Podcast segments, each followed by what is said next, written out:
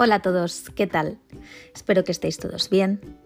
En este podcast queremos reflexionar y aportaros algunas pautas y recomendaciones sobre una de las herramientas más importantes que estamos utilizando día a día en nuestro trabajo, que es el correo electrónico. Voy a empezar lanzando una pregunta. ¿Os habéis parado a pensar en el tiempo que dedicamos todos los días a escribir y a contestar correos electrónicos?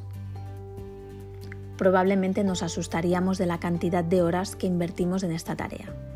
Además, este tiempo que invertimos en esta tarea es tiempo que no dedicamos a realizar otras tareas que quizá incluso son más urgentes o más rentables. Con lo cual creo que es una reflexión que merece la pena que cada uno a nivel individual hagamos. Escribir un correo electrónico necesita su tiempo, el tiempo necesario. Pensad que Actualmente constituye uno de los eslabones estratégicos en la comunicación de una compañía y conlleva, por tanto, un grado de responsabilidad que normalmente es proporcional al cargo que ostentamos, con lo cual hay que hacerlo bien y hay que dedicarle el tiempo necesario. ¿Cuántas veces, y esto nos ha pasado a todos, ¿eh? a lo largo de nuestra, de nuestra vida en algún momento nos ha pasado, cuántas veces sin quererlo has escrito un correo que ha dado pie o ha dado lugar a varias interpretaciones o incluso a una interpretación totalmente contraria o con una intención contraria a, la que tú tenías en el momento en que enviabas ese correo, ¿no? ¿Cuántas veces hemos puesto en copia a alguien que no tenía que estar en copia en ese correo? O directamente incluso algo ya peor, ¿no? Que es dirigir un mensaje crítico hacia algún jefe o hacia algún afectado cuando no era una persona que debía de formar parte de, ese, de ese, mensaje o de esa, de esa comunicación, ¿no? Y automáticamente todos hemos dicho, tierra, trágame. Bueno, pues estas cosas pasan, ¿no? A todos nos ha, nos ha podido pasar en, en algún momento ¿no? de, nuestra, de nuestra trayectoria. Pensad que hoy en día realmente es que hay casos y hay personas y profesionales que necesitarían prácticamente todo un día para poder responder y gestionar la cantidad tan grande de emails que reciben. Es que prácticamente es un volumen de mensajes tal que no te deja espacio para hacer otro tipo de, trabajo o de tareas, ¿no? Con lo cual, también cabe decir que es uno de los ladrones del tiempo más comunes. Y a mí me gusta insistir en un punto y es que el correo electrónico es un canal de comunicación, es una herramienta que tenemos en la, organización, está claro, pero no es la única ni el único tendremos que saber valorar para qué tipo de comunicación es adecuado nuestro canal y además aprender a utilizarlo correctamente, ¿vale? Porque hay un, hay un, tema que no tenemos que perder de vista. Seguramente es uno de los canales más importantes de comunicación que tenemos, sobre todo en el entorno profesional. Pero nuestro trabajo no es contestar emails, no nos pagan por responder correos electrónicos. Es algo que forma parte de nuestra gestión diaria, pero no es nuestra misión ni nuestro cometido. Por eso consideramos que es importante dedicarle este espacio de reflexión eh, y en este caso también hacer alguna propuesta de pautas y recomendaciones para mejorar el uso y para ser también más eficientes.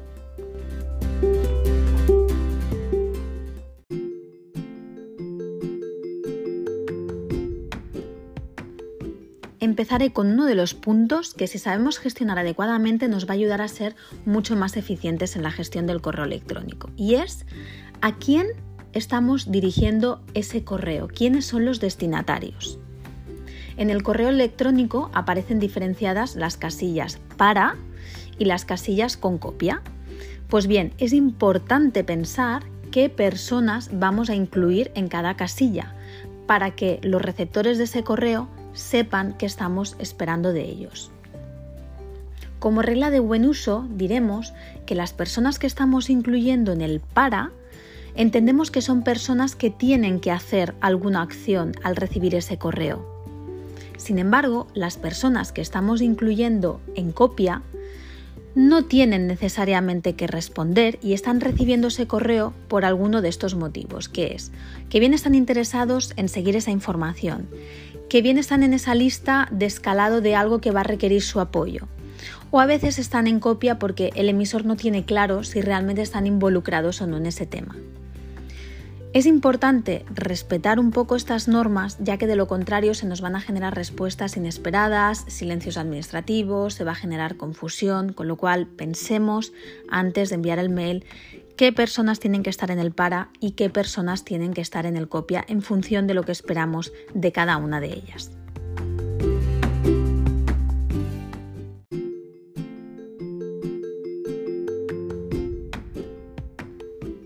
Hemos hablado del uso de la casilla para, el uso de la casilla en copia y queda una tercera casilla que es el copia oculta y que soy consciente que a menudo se utiliza de manera errónea, ¿de acuerdo?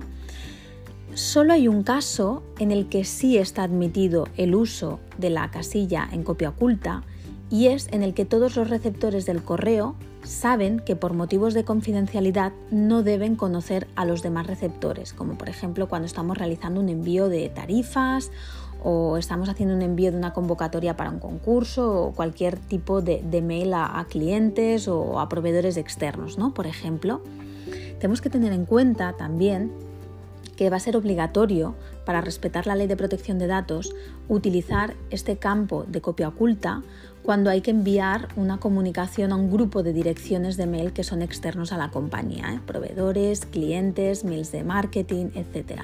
Donde ese destinatario de mail no tiene que saber a qué otras direcciones de mail se ha enviado esa comunicación.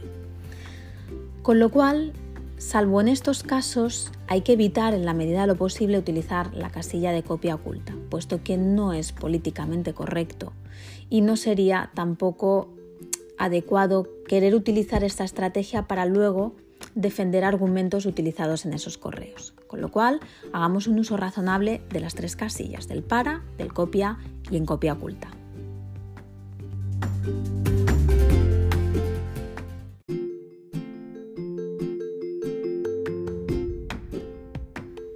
Para responder a un correo electrónico, recuerda que si no estás incluido en el campo para, no deberías de responder a ese email, a menos que consideres que puedes aportar algo. ¿En qué casos nos puede suceder esto? Hay excepciones y es, puede ser que estemos en copia porque el emisor no sabía si era relevante o no. Puede ser que estemos en copia pero tengamos información que sea importante y que evite innumerables intercambios de información con lo cual en este caso lo conveniente es intervenir, obviamente. También puede darse la situación en la que tengamos un nivel jerárquico superior y estemos detectando que hay un intercambio de correos que está estropeando la buena relación laboral o que se está generando un malentendido o que se está generando una cadena extremadamente larga de emails que no lleva a ningún lado, que no están resolviendo absolutamente nada. En este caso también debemos pararlo, debemos intervenir y debemos pararlo. Existe también para responder los mails una regla de oro que se llama la regla de los dos minutos.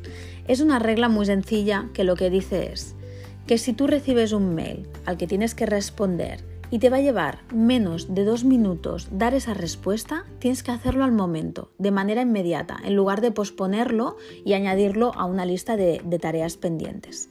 Con lo cual, si te llega un mensaje que puedes responder en menos de dos minutos, contéstalo Manda la respuesta inmediatamente.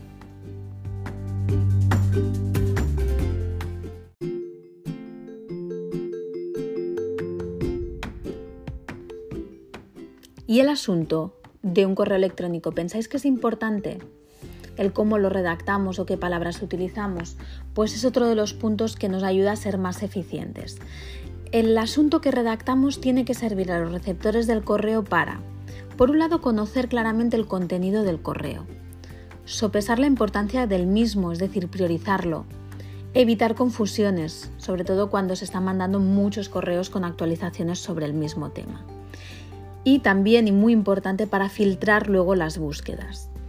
No existe ninguna norma concreta sobre cómo redactar eh, el asunto, pero consideramos que es una recomendación interesante el incluir un asunto que fuera el que a ti mismo te hubiera gustado eh, encontrar en, los correos que recibes.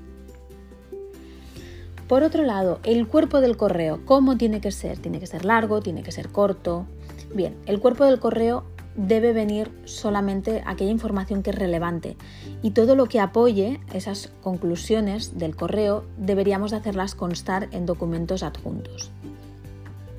Es importante que en el redactado del correo, en el cuerpo, utilicemos un tamaño de letra que sea adecuado, las frases que sean cortas, espaciadas, resaltar los resultados o, o las conclusiones para que se vean de manera muy visible.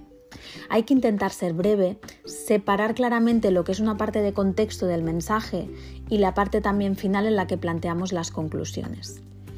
Y también si estamos realizando preguntas a otros o solicitando que, se ejecuten tareas concretas y asignándolas a personas, si esto va dirigido a un colectivo o una persona, dentro de todos los destinatarios, es importante citar explícitamente ese colectivo o el nombre de esa persona.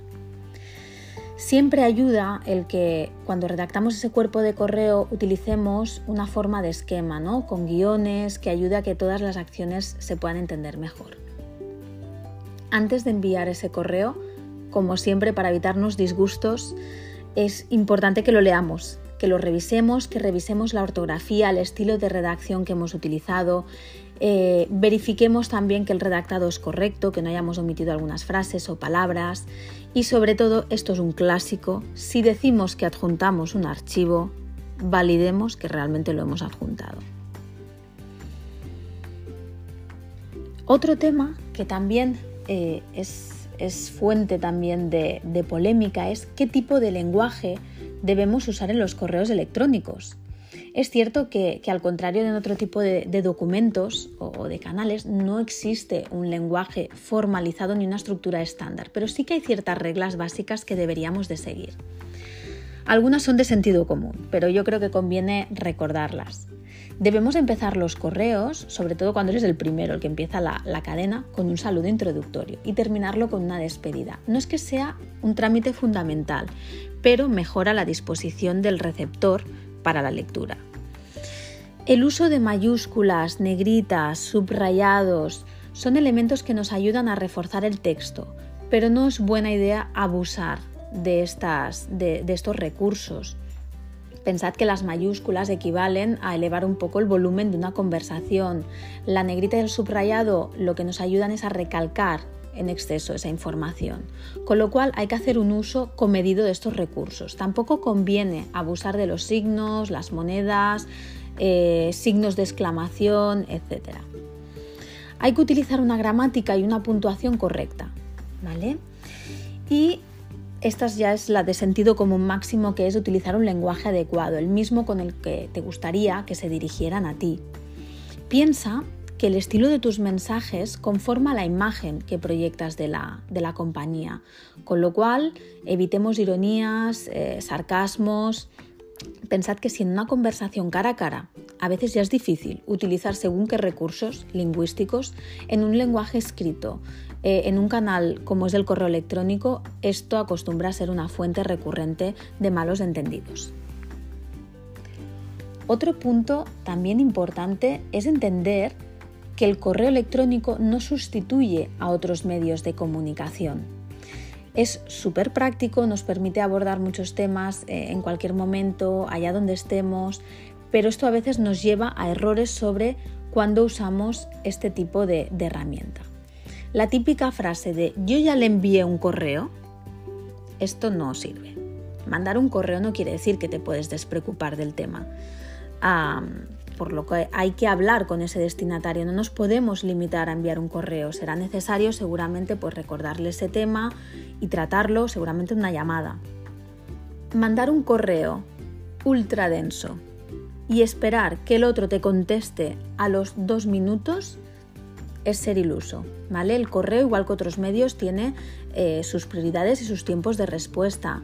Si necesitamos una respuesta urgente, porque el tema es un tema urgente, no es el mejor canal el correo electrónico. Seguramente tendrás que utilizar el teléfono, hacer una llamada o, si la situación lo permite, pues convocar una reunión para tratar ese tema. Por último, el encargo de una tarea o de un proyecto y el seguimiento se puede informar por correo, sí, pero el correo no es un medio de gestión, control y seguimiento de tareas, no tiene esa finalidad.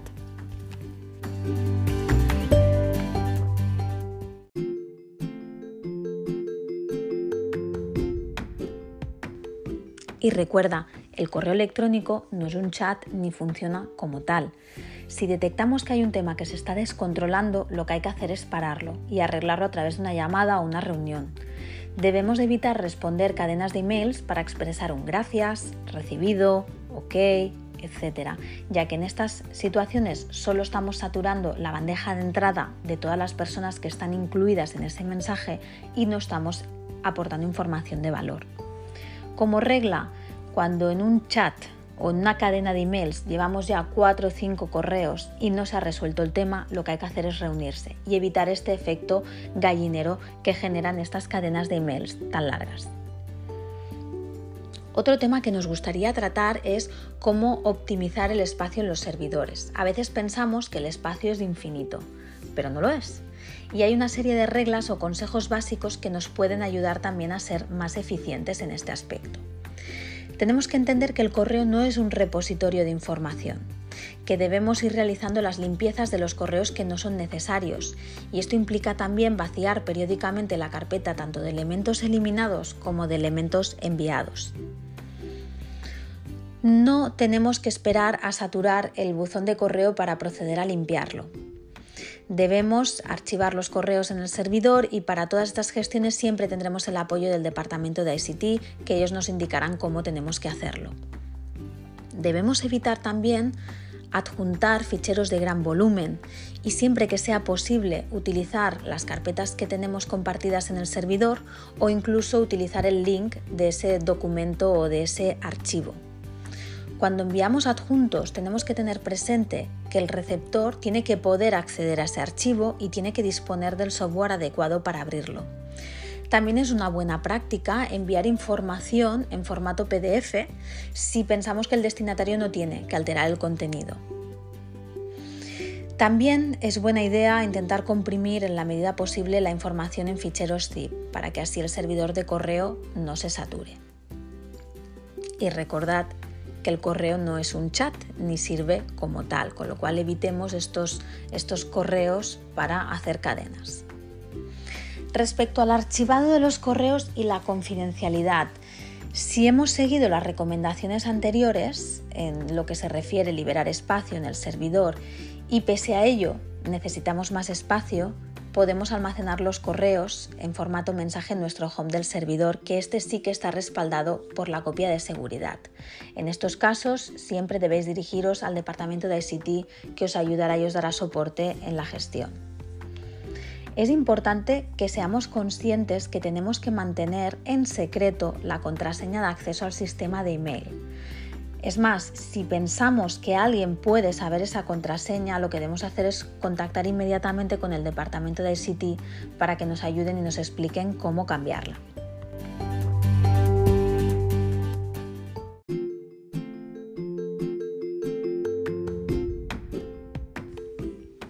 Piensa que esta herramienta es una de las fuentes más comunes de ciberataque e introducción de malware en cualquier empresa.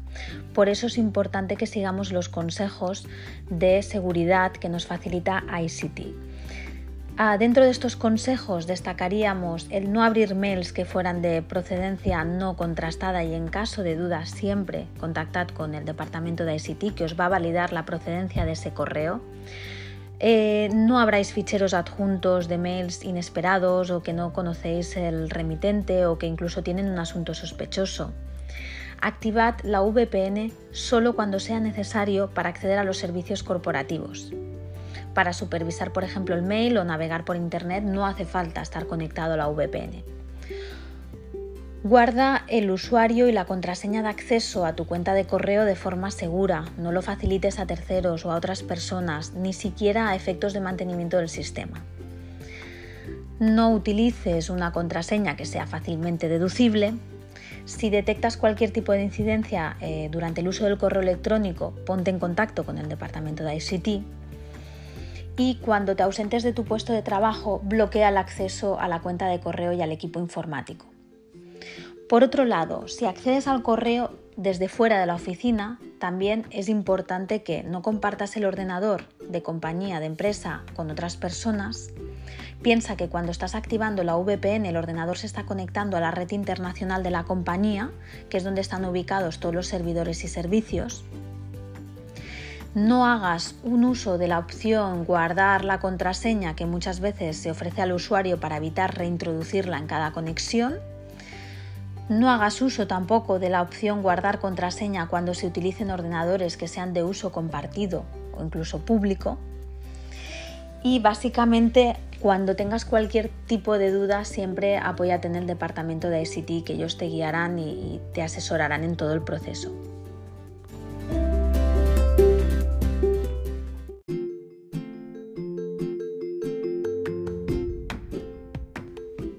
Para terminar, un resumen rápido de los tips básicos que tenemos que tener en cuenta para hacer un mejor uso del correo electrónico. Cuando vayas a revisar tu bandeja de entrada y hayas leído un mensaje, decide inmediatamente ya dónde vas a guardarlo. Acostúmbrate a colocarlos en carpetas, haz la clasificación con la que te sientas más cómodo, pero deja en tu bandeja de entrada únicamente aquellos mensajes que todavía no hayas podido leer o atender. Trata de contestar de manera inmediata todos aquellos asuntos que puedas gestionar en menos de dos minutos, porque de lo contrario tu lista de tareas pendientes va a ir aumentando. Si no es imprescindible, por favor, no imprimas los correos electrónicos, así evitaremos desperdiciar papel y ayudaremos también a preservar el medio ambiente. Respeta la privacidad de los mensajes que recibes. Antes de reenviar un mensaje a otra persona, piensa si ella lo redactó pensando en que solo tú lo leyeras o bien estaría de acuerdo en que lo circularas entre otras personas. Utiliza la opción de reenviar solo en los casos en que la persona destinataria pueda acceder tanto al emisor del mensaje como a su contenido y a toda la información de la cadena de correos que formen parte de él. Cuando hayas intercambiado más de dos mensajes con una persona sobre un mismo tema, valora seriamente la posibilidad de llamarle por teléfono. Evita enviar mensajes en horarios intempestivos. Si tú tienes una necesidad realmente urgente de contactar con un compañero, el correo seguramente no es el medio más adecuado.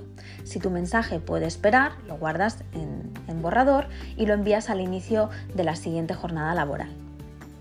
Incluye un asunto en tus correos electrónicos con una frase breve y descriptiva del mismo. Esto facilita mucho la lectura, la clasificación y la posterior recuperación del destinatario y constituye además una norma de, cortesía. Muy importante, revisa el correo antes de enviarlo. Hay que asegurar la ortografía, la redacción, que si decimos que hay un adjunto, validemos que ese adjunto está y que la información que aparezca en el cuerpo del mensaje sea la relevante y esté correctamente estructurada. Evita la opción de copia oculta Utiliza solo esta opción cuando estés mandando un mensaje a más de una persona que no forma parte de la compañía y que por motivos de confidencialidad y por protección de datos no deban conocer las direcciones de los demás receptores. Recuerda, en la casilla del para estarán las personas que tienen que hacer algo al recibir ese correo y las personas que estén en la casilla en copia no tienen que responder a menos que consideren que pueden aportar algo. Limita el número de destinatarios de tu mensaje a aquellas personas involucradas en el asunto que se trata. Evita que el buzón de correo electrónico llegue al límite de la capacidad. Ves eliminando los correos y las carpetas que sean innecesarias con la finalidad de generar espacio. Intenta no eh, eh, adjuntar archivos pesados. Utiliza siempre la opción del link, las carpetas compartidas del servidor o incluso intenta comprimir en la medida de lo posible los archivos. Es una buena práctica enviar los documentos en formato PDF si queremos que el destinatario no tiene que alterar el contenido.